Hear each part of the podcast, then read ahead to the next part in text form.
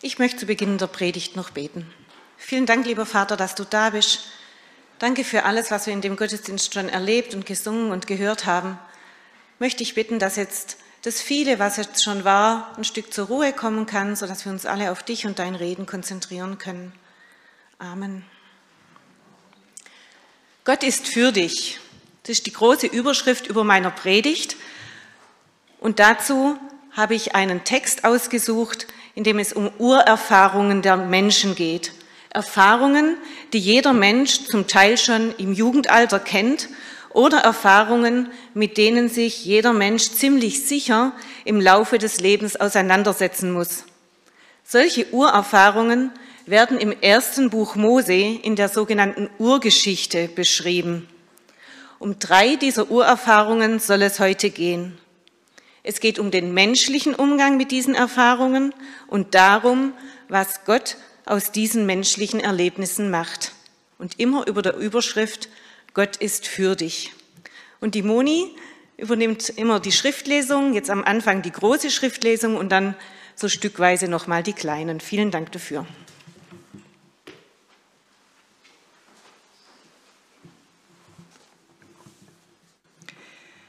Ich lese aus 1. Mose 4 die Verse 1 bis 16.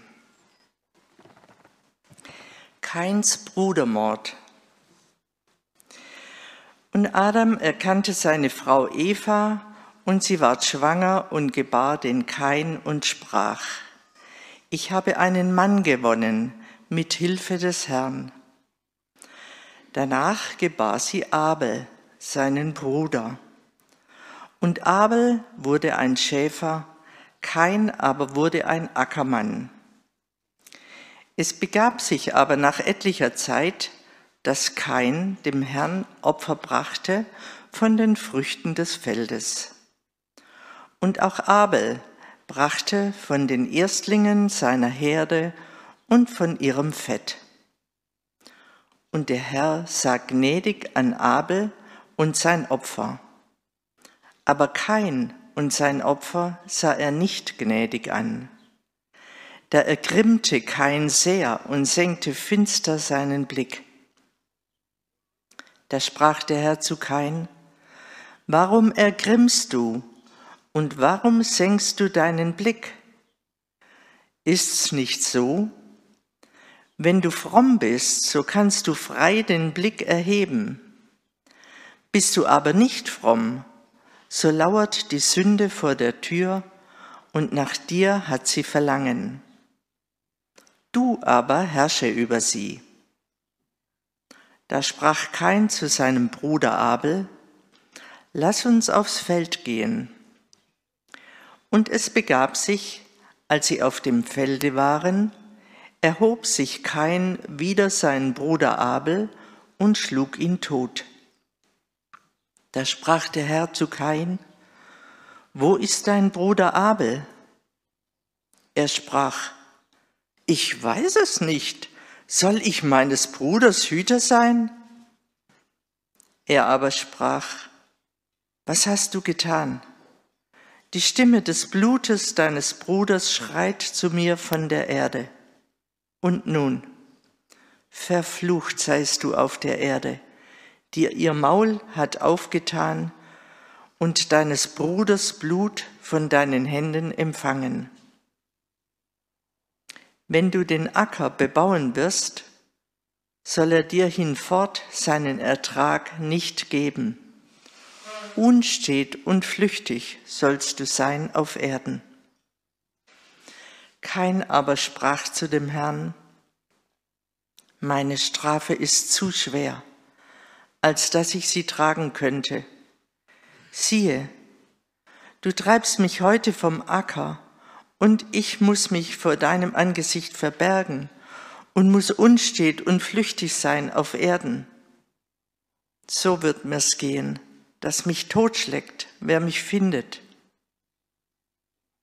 Aber der Herr sprach zu ihm, Nein, sondern wer kein Tod schlägt, das soll siebenfältig gerecht werden. Und der Herr machte ein Zeichen an Kain, dass ihn niemand erschlüge, der ihn fände. So ging Kain hinweg von dem Angesicht des Herrn und wohnte im Lande Nord, jenseits von Eden, gegen Osten.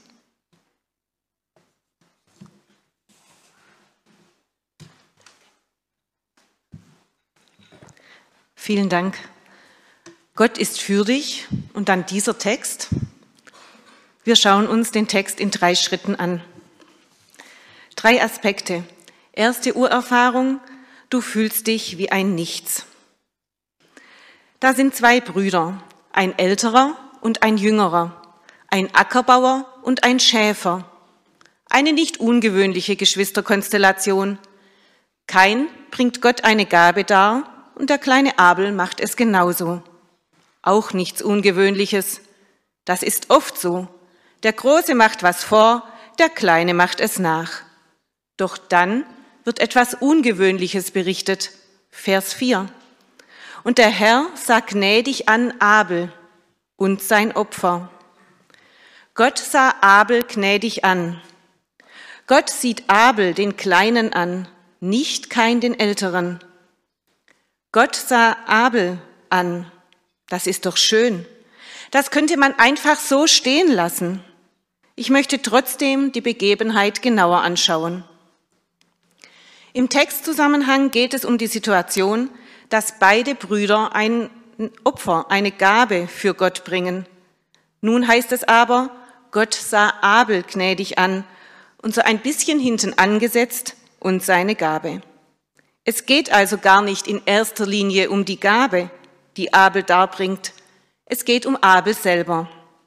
Die Person wird als erstes genannt, dann erst die Gabe. Es geht also um Abel als Person. Was wissen wir über diese Person Abel? Das Wichtigste über die Person Abel steckt schon in seinem Namen. Der Name Abel hat die Bedeutung der Windhauch, das Nichts. Der Name ist Programm sozusagen. Durch die Namensgebung wird das Schicksal des Namensträgers bereits vorweggenommen. Abel, das Nichts. Zudem ist Abel der Zweitgeborene. Der Vergleich zum Erstgeborenen macht verständlich, was dies bedeutet. Der Erstgeborene wird in der altorientalischen Familie besonders hoch geschätzt und emotional bevorzugt. Auch beim Erben wird der Erstgeborene immer bevorzugt. Er bekommt den größten Teil des Erbes. Der Erstgeborene hat von Anfang an ausgesorgt, ohne irgendetwas dazu getan zu haben. Im Gegensatz dazu also Abel, der Zweitgeborene. Er ist immer der Zweite. Genauso wird es in 1. Mose 4 erzählt. Bei der Geburt von Kain jubelt die Mutter, ich habe einen Mann gewonnen mit Hilfe des Herrn. Auch die Vorgeschichte der Geburt wird ausführlicher erzählt. Und Adam erkannte seine Frau Eva und die ward schwanger. Bei Abel hingegen heißt es so ganz einfach, kurzerhand, danach gebar sie Abel seinen Bruder. Weiter wird erzählt, dass kein Gott eine Gabe brachte und Abel genauso. Der Kleine macht's dem Großen nach. Der Fokus liegt also ganz deutlich auf dem ersten Kind. Und eventuell hat sich dies so durch das Leben der beiden Brüder gezogen. Der Große beginnt zu laufen, großer Jubel über die ersten Schritte. Der Zweite lernt das Laufen halt auch irgendwann. Der Große bekommt seinen ersten Wackelzahn. Dieser Fortschritt wird gleich der Familie kundgetan. Der Zweite, ach, der hat jetzt auch einen Wackelzahn. Wie oft wird der Große genervt gewesen sein vom Kleinen, der auch dabei ist, Dinge kaputt macht. Aber auch, wie stolz wird der Große gewesen sein, wie sehr wird er sich gesonnt haben in der Bewunderung des Kleinen. Und mit welchem Selbstbewusstsein wird der Große durchs Leben gegangen sein, weil ihm eben die Aufmerksamkeit der Eltern gehört, weil er in dem Bewusstsein aufwächst, der Wichtige, der Erbe zu sein. Ich gehe davon aus, dass sich so manche Nachgeborenen in diesen Schilderungen entdecken. Auch ich muss als Lehrerin in Elterngesprächen immer aufpassen, wenn ich schon große Kinder einer Familie mal in der Klasse hatte. Ich muss mir und den Eltern bewusst machen, es geht in dem aktuellen Elterngespräch um das kleine Kind und das möglichst ohne es ständig im Vergleich zum Großen zu nennen. Doch zurück zur Erzählung. Der Zweitgeborene, das Nichts, der Windhauch. Abel sieht, äh Gott sieht in Abel und seine Gabe. Auf diesem unscheinbaren Leben, dem Leben in der zweiten Reihe, liegt Segen. Denn nichts anderes bedeutet diese Formulierung, dass Gott den Abel sieht. Gott sieht Abel an. Wie könnte dieses Ansehen, dieses praktische, spürbar gesegnet sein im Alltag ausgesehen haben? Ich stelle mir vor, Abel hat das Gesegnetsein praktisch, handfest erfahren. Vielleicht ist er der kleine Sunnyboy, der sich durchs Leben lächelt. Schwierigkeiten kennt er nicht. Er nimmt das Leben leicht. Es könnte sein, dass die Herden von Abel, dem Hirten, sich gut vermehrt haben. Er vermehrt seinen Reichtum. Ihm gelingt viel in seinem Leben. Da steckt auch das Erleben drin, dass man selber nicht machen kann, dass etwas gelingt. Die Herde wächst, das Leben gelingt. Abel dessen Leben eigentlich unter dem Vorzeichen das Nichts steht, erlebt hier durch das Ansehen Gottes, dass auch sein Leben gelingt. Wenn du dich in deinem Leben als unscheinbar, unwichtig fühlst, wenn das eine der Grunderfahrungen deines Lebens ist, dann kannst du dies heute Morgen mitnehmen. Gott sieht dich, Gott ist für dich, auf deinem Leben liegt Segen. Du fühlst dich wie ein Nichts. Gott ist für dich. Für mich klingt in diesem Ansehen Abels auch der aaronitische Segen an. Der Herr segne dich und behüte dich. Der Herr lasse sein Angesicht auf, lasse leuchten sein Angesicht auf dich und sei dir gnädig. Der Herr erhebe sein Angesicht auf dich und gebe dir Frieden. Gott sieht dich an ich habe mich auf Spurensuche in der Bibel begeben. Gott sieht das Nichts an, ist eine der Vorlieben unseres Gottes.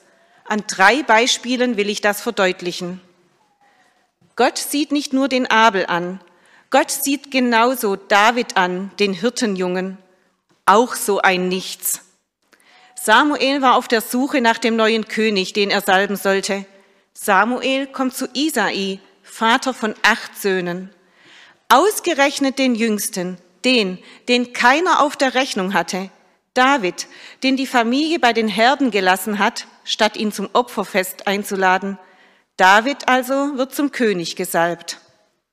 Nachzulesen in 1 Samuel 16. Gott sieht David das Nichts an. Gott sieht dich an. Zweites Beispiel. Lukas im ersten Kapitel seines Evangeliums. Der Engel Gabriel verkündet Maria, dass sie die Mutter von Jesus werden wird. Maria, ein einfaches Mädchen aus Nazareth, ein Mädchen wie viele anderen damals auch. Ein Mädchen, das leicht übersehen werden könnte. Maria beschreibt diese Gotteserfahrung in ihrem Lobgesang so. Er hat die Niedrigkeit seiner Magd angesehen. Gott sieht Maria an. Ein einfaches Mädchen wird zur Mutter Gottes. Gott sieht dich in deiner Niedrigkeit an. Und ich denke an Jesus, wie seine Reaktion auf Menschen ist, beschrieben in Matthäus 9, Vers 36. Jesus ist als Wanderprediger unterwegs und eine kleine Randnotiz ist, und als er das Volk sah, jammerte es ihn, denn sie waren geängstet und zerstreut wie Schafe, die keinen Hirten haben. Menschen, die wie Schafe ohne Hirten dem Leben der Umgebung ausgeliefert sind. Jesus sieht, er nimmt wahr, er sieht genauer hin. Es jammert ihn. Gott sieht dich an, wenn du in Ängsten bist. Ein Impuls zum Mitnehmen, zum Festhalten. Wo bist du von Gott angesehen? Oder wo wünschst du dir ein wahrgenommen werden, ein gesehen werden von Gott? So, eigentlich bin ich ja bei der Geschichte von Kain und Abel. Dann gehen wir in der Geschichte einen Schritt weiter und Moni liest noch ein paar Verse.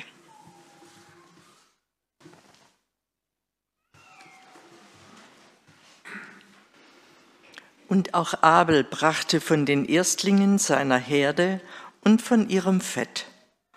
Und der Herr sah gnädig an Abel und sein Opfer. Aber Kain und sein Opfer sah er nicht gnädig an. Da ergrimmte Kain sehr und senkte finster seinen Blick. Da sprach der Herr zu Kain, Warum ergrimmst du und warum senkst du deinen Blick? Ist's nicht so? Wenn du fromm bist, so kannst du frei den Blick erheben. Bist du aber nicht fromm, so lauert die Sünde vor der Tür, und nach dir hat sie Verlangen. Du aber herrsche über sie.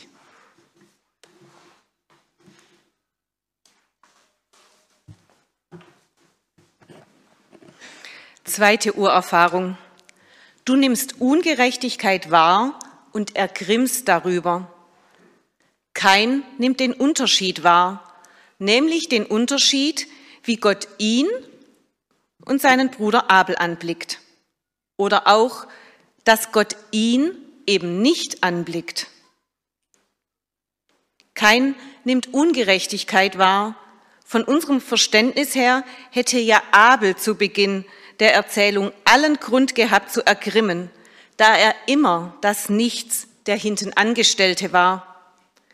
Und kein nimmt jetzt diesen Unterschied, dass Abel angesehen ist, er aber nicht, als Ungerechtigkeit wahr. Seine Reaktion auf diese Wahrnehmung wird in der körperlichen, sichtbaren Reaktion geschildert. Denkt mal an ein Kind in der Trotzphase dann könnt ihr diese körperlichen Reaktionen vor euch sehen. Ich habe es gestern erst in der Fußgängerzone mit sicherer Entfernung beobachtet. Da weiß man sofort, was los ist, wenn man allein dieses Kind sieht. Da muss ich nicht daneben stehen. Ich sehe, das Kind hat einen Zornanfall. Kein ergrimmt, er senkt seinen Blick. Wer im Grimm den Kopf senkt, verengt seinen Blick, seine Wahrnehmung, der Horizont wird eng. Er sieht nicht mehr weiter als bis zu seinen Zehenspitzen. Das könnt ihr nachher mal ausprobieren, mal den Blick senken, der geht bis zu den Zehenspitzen. Wer im Grimm den Kopf senkt, kann anderen nicht mehr in die Augen sehen. Wer den Blick nach unten hält, kann nicht mehr auf andere zugehen. Der Horizont wird klein. Es ist ein offensichtlicher, jedoch unbewusster Akt des Verschließens. Die Körpersprache verrät hier die innere Haltung, verweigerte Kommunikation. Das Erleben von Ungerechtigkeit als zutiefst menschliche Reaktion. Das Reagieren mit Zorn und das verweigerte Gespräch als eine der Grunderfahrungen, Urerfahrungen des Menschen. Und in diese körperliche Reaktion hinein spricht Gott nun den Kain an. Kontaktaufnahme Gottes. Mir fällt zweierlei auf. Gott spricht mit Kain, nicht mit Abel. Kain ist für Gott wichtig. Und Yahweh fragt nur. Denk mal drüber nach, Kain. Warum, wozu entbrennst du? Man muss sich mit sich selber beschäftigen. Kein muss sich mit sich selber und seinen Reaktionen beschäftigen. Kein lässt sich jedoch auf die Fragen und auf das Gesprächsangebot nicht ein. Verweigerte Kommunikation. Kein lässt sich nicht helfen. Kein verpasst den Punkt zum Umdrehen. Dabei ist diese Kontaktaufnahme durch Gott, dieses Gesprächsangebot, das ist pure Wertschätzung für kein, pure Zuwendung. Ein Blick in das Gebetbuch der Juden, die Psalmen, zeigt, dass es durchaus Alternativen gäbe, um in einer solchen Situation mit Gott zu reden. Das Unverständnis für die persönliche wahrgenommenen Ungerechtigkeiten der Welt und von Gott an einem selber bringt zum Beispiel der Beter des Psalms 22 so zum Ausdruck. Mein Gott, mein Gott, warum hast du mich verlassen? Ich schreie, aber meine Hilfe ist ferne. Mein Gott, des Tages rufe ich, doch antwortest du nicht, und des Nachts, doch finde ich keine Ruhe. In diesen Klagepsalmen stecken viele persönliche Erfahrungen seelischer Not. Diese alten Gebete ermutigen mich, mich mit meinem Unverständnis für meine Situation, zum Beispiel unserer Kinderlosigkeit oder der frühe Tod naher Freunde, mich trotzdem an Gott zu wenden und den Gesprächsfaden nicht abreißen zu lassen. Dasselbe gilt natürlich für das Unverständnis für die weltweite Situation. Manchmal fehlen mir die Worte, um mein Unverständnis für die Situation auszudrücken. Dann kann ich auf die Klagepsalmen im Gebetbuch der Bibel zurückgreifen. Dann bin ich mit den Betern des Alten Testaments in guter Gesellschaft. Ich versuche, den Gesprächsfaden nicht abreißen zu lassen. Ich knüpfe immer wieder neu an. Eine mögliche Alternative für Kain wäre das Gebet gewesen, ein, ein, ein Einlassen auf das Gesprächsangebot Gottes. Hier hätte er seine Empörung, das Unverständnis und die empfundene Ungerechtigkeit Gott klagen können und wäre damit an der richtigen Adresse gewesen. Kein verpasst diese Möglichkeit. Denken wir noch mal an diese Körperhaltung. Vielleicht ist der Kopf schon so weit gesenkt, dass er die Kontaktaufnahme Gottes gar nicht mehr mitbekommt. Auch hierzu bin ich auf Spurensuche gegangen. Gott ist für dich, er nimmt Kontakt auf, zieht sich auch durch die Bibel. Ein Beispiel möchte ich erzählen, wie Jesus eine Kontaktaufnahme versucht. Gott stellt Fragen, Jesus stellt Fragen. Im Johannesevangelium Kapitel 21 finde ich folgende Frage Jesu. Hast du mich lieb? Die Situation, die zu dieser Frage führt, ist folgende. Nach der Verleugnung des Petrus, nach der Gefangennahme Jesu, kommt es hier zum ersten Aufeinandertreffen von Petrus mit dem Verleugner und Jesus, dem Verleugneten. Ich stelle mir Petrus vor, der den Blick aus Scham gesenkt hält. Im Text wird erzählt, dass Petrus ins Wasser springt, als er kurz vorher erkennt, dass Jesus am Ufer auf ihn wartet. Ein äußerlich klares Zeichen, keine Kontaktaufnahme erwünscht. Jedoch in diesem Bericht lässt sich Petrus auf das Gesprächsangebot ein. Auf Jesu Frage, hast du mich lieb, kann Petrus nur antworten, du weißt, dass ich dich lieb habe. Und am Ende dieses Gesprächs steht der Auftrag an Petrus, dass er die Schafe weiden soll. Petrus lässt hier den Gesprächsfaden nicht abreißen, beziehungsweise er knüpft wieder an. Die Erzählung von Kain und die Erzählung von Jesus und Petrus werfen für mich Fragen an mich selber auf. Wie ist das mit dir, Katrin? Bist du mit Gott im Gespräch? Hörst du, wie er mit dir spricht? Hast du offene Ohren für ihn? Kannst du ihm sagen, was dich bewegt? Kannst du ihm auch sagen, wenn du von ihm enttäuscht bist, wenn du wütend auf ihn bist? Und ich will es auch dir zusagen. Gott ist für dich. Er macht dir ein Gesprächsangebot. Da ist die Zuwendung Gottes. Wenn du dich in deinem Leben als von Gott enttäuscht fühlst, wenn du von dir selber enttäuscht bist, den Blick nicht heben kannst, wenn das eine der Urerfahrungen deines Lebens ist, dann kannst du dies heute Morgen mitnehmen. Du bist enttäuscht. Gott sieht dich. Gott ist für dich. Gott macht dir ein Gesprächsangebot. Ein Impuls zum Mitnehmen, festhalten. Bist du mit Gott im Gespräch? Kannst du ihm auch sagen, wenn du von ihm enttäuscht bist, wenn du wütend auf ihn bist? Lass den Gesprächsfaden nicht abreißen. Wir gehen mit der Geschichte von Kain und Abel einen dritten Schritt. Und Moni liest nochmal vor.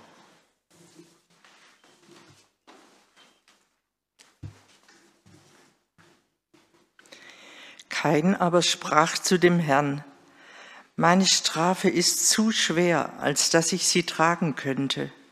Siehe, du treibst mich heute vom Acker, und ich muss mich vor deinem Angesicht verbergen und muss unstet und flüchtig sein auf Erden. So wird mir's gehen, dass mich totschlägt, wer mich findet. Und der Herr machte ein Zeichen an Kain, dass ihn niemand erschlüge, der ihn fände.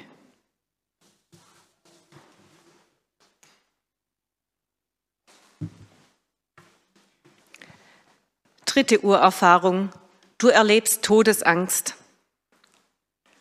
Nachdem kein Abel erschlug, erlebt kein selbst Todesangst. Man sagt oft, was der Mensch gesät hat, wird er ernten. So erlebt es kein, so erleben wir es in unserem Alltag. Kein muss unstet und flüchtig sein. Ganz wichtig ist es mir hier zu betonen, dass es keine Strafe Gottes ist. Es ist die Folge der Tat. Kein hat das ganz schnell erkannt. Nach dieser Tat kann er nicht mehr bei seiner Familie bleiben. Er kann sich ja selbst kaum ins Gesicht sehen. Wie soll er da anderen ins Gesicht sehen? Für ihn ist klar, dass er in dieser altorientalischen Gesellschaft und engen Gemeinschaft nicht mehr wird leben können. Stellen wir uns doch die Lebensumstände in dieser Zeit vor. Das Leben in Großfamilien, jeder kennt jeden. Das Leben als Kleinviehhirten und Ackerbauern in einem Landstrich nahe der Wüste. Die Menschen sind aufeinander angewiesen. Zu dieser Zeit und in diesen Lebensumständen ist ein Mensch nicht allein unterwegs. Die Menschen brauchen einander. Ein Mensch, der allein unterwegs ist, ist immer ein Vogelfreier. Ein Mensch, der sicher etwas auf dem Kerbholz hat. Ein Mensch, dem nicht zu trauen ist. Ein Mensch, der auch niemandem trauen kann. Ein Mensch, der mit Argwohn betrachtet wird, den lässt man lieber nicht zu, lieber nicht zu nah an die eigene Familie ran. Ein Mensch, der aber auch erlebt, dass er schutzlos dem Argwohn der anderen ausgeliefert ist. Eben genauso wie kein es formuliert. Unstet und flüchtig muss ich sein auf Erden. Kein hat Todesangst. Er weiß, es wird schwierig werden, in diesem Umfeld allein zu überleben. Auch das ist eine der Urerfahrungen, Grundfragen menschlichen Lebens. Wohin mit meiner Schuld? Wie kann ich weiterleben? Und genau in diese Situation hinein ist Gott für Kain. Gott steht auf der Seite von Kain. Es wird berichtet, und der Herr machte ein Zeichen an Kain, dass ihn niemand erschlüge, der ihn fände. Er machte ihm ein Zeichen, dass niemand ihn töten dürfte. Gott passt auf ihn auf. Kein ist kein Freiwild, kein ist immer noch Gottes geliebtes Geschöpf. Gott verpasst dem kein ein Zeichen. Die Menschen sehen, dass er unter dem Schutz Gottes steht. Damit hat kein durch Gott wieder ein Ansehen, Schutz, ein Recht auf Leben, ja, eine Zukunft. Ein Ansehen nicht aus sich selbst, selber heraus, nicht aus seiner Stellung als Erstgeborener heraus. Und ein Ansehen, weil er unter dem Schutz Gottes steht und durch die Gnade und Barmherzigkeit dieses Gottes leben kann. Leben aus der Gnade. Für Gott ist klar, ich werde keinen so schützen, dass er aus diesem Schlamassel rauskommt. Ich bin auf Spurensuche gegangen. In 4. Mose 21 gibt es bereits ein Heilszeichen. Die Israeliten in der Wüste sterben an Schlangenbissen. Mose richtet eine eiserne Schlange auf und jeder, der gebissen wird, sieht sie an und soll leben. Und das gesamte Neue Testament ist der Bericht von Gottes neuem Heilszeichen, Gott lässt das Kreuz errichten. Er lässt Jesus daran sterben, damit wir leben können. Mit dem Tod Jesu am Kreuz gibt es auch für dich ein Heilszeichen, ein Keinszeichen. Gott macht dem Kein ein Zeichen und nimmt ihm damit die Todesangst. In Jesus gibt Gott der Welt ein Kreuzeszeichen und nimmt auch dir die Todesangst. Gott macht dir ein Lebensangebot. Paulus formuliert es in Römer 6 so, der Sünde Sold ist der Tod, aber die Gabe Gottes ist das ewige Leben in Christo Jesu, unserem Herrn. Wenn du in deinem Leben nicht weißt, wie weiterleben mit dieser Erkenntnis, dann möchte ich dir zusprechen, dass auch für dich und deine Schuld es dieses Keinszeichen und dieses Kreuzeszeichen gibt. Gott gibt dem schutzlosen Brudermörder Kein, in dessen höchster Todesangst nicht dem Tode preis. Und wenn er kein nicht dem Tode preisgibt, wie sollte er dann uns dem Tode preisgeben? Das ist die gute Botschaft für kein und für uns alle. ein Impuls zum Mitnehmen, Festhalten. Nimmst du das Lebensangebot an? Amen.